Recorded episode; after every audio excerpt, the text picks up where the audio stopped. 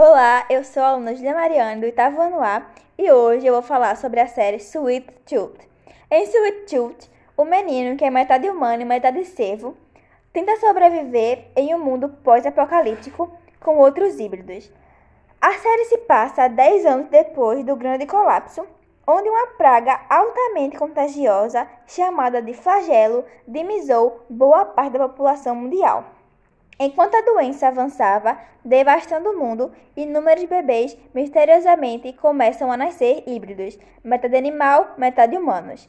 Sem saber se os híbridos são a causa ou resultado do vírus, muitos humanos os temem e caçam. As autoridades culpam os híbridos pela praga e então se instaura uma caçada interminável contra essas crianças. Enquanto tudo isso acontece, conhecemos Gus, um bebê meio humano, meio cervo, que cresceu com seu pai em um vale escondido na floresta do Parque Nacional de Yellowstone. Os dois se mantiveram escondidos de qualquer outro contato humano por 10 anos. Até que a falsa segurança é interrompida quando um grupo de caçadores descobre os esconderijos dos dois.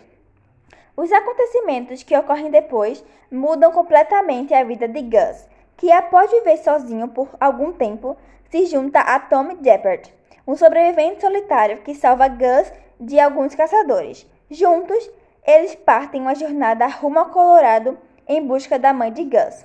Muitos caçadores, chamados de os últimos homens, ficam atrás de Gus e de outros híbridos que ainda estão se escondendo. Gus e Jeppard passam por muitas aventuras tentando chegar ao Colorado. Durante essa viagem, eles encontram a casa de uma grande amiga da mãe de Gus. E ele descobre que não nasceu como os outros híbridos. Gus foi feito por cientistas e ele se choca ao descobrir que foi roubado de um laboratório e que o pai dele mentiu para ele a vida inteira.